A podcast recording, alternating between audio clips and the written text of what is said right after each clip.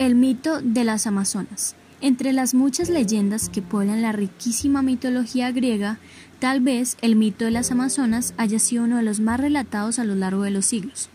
La nación cuya ubicación aún se discute hoy en día, algunos la sitúan en las laderas del Cáucaso y otros en la margen izquierda del Danubio.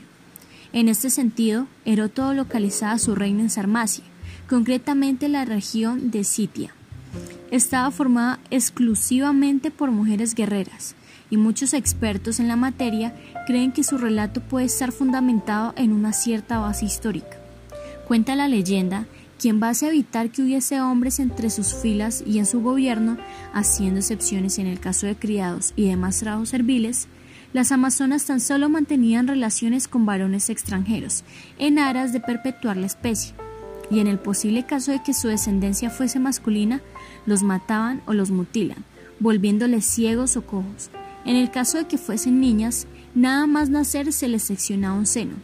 El vocablo amazona viene del griego que significa las que no tienen seno, con el fin de que pudiesen manejar mejor el arco y la lanza. A este respecto, la diosa a la que adoraban era lógicamente Artemis, cuyo modo de vida tantos puntos en común ofrece con el perpetrado por las Amazonas.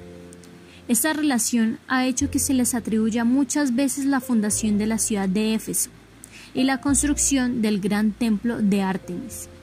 Algunas de sus más notables reinas y que han pasado a los anales de la mitología son Pantesilia, cuya participación en la guerra de Troya es famosa, no solo por su arrojo y sus numerosas hazañas en el combate, sino también por haber sido asesinada por Aquiles, quien al verla morir se conmovió ante tanta belleza.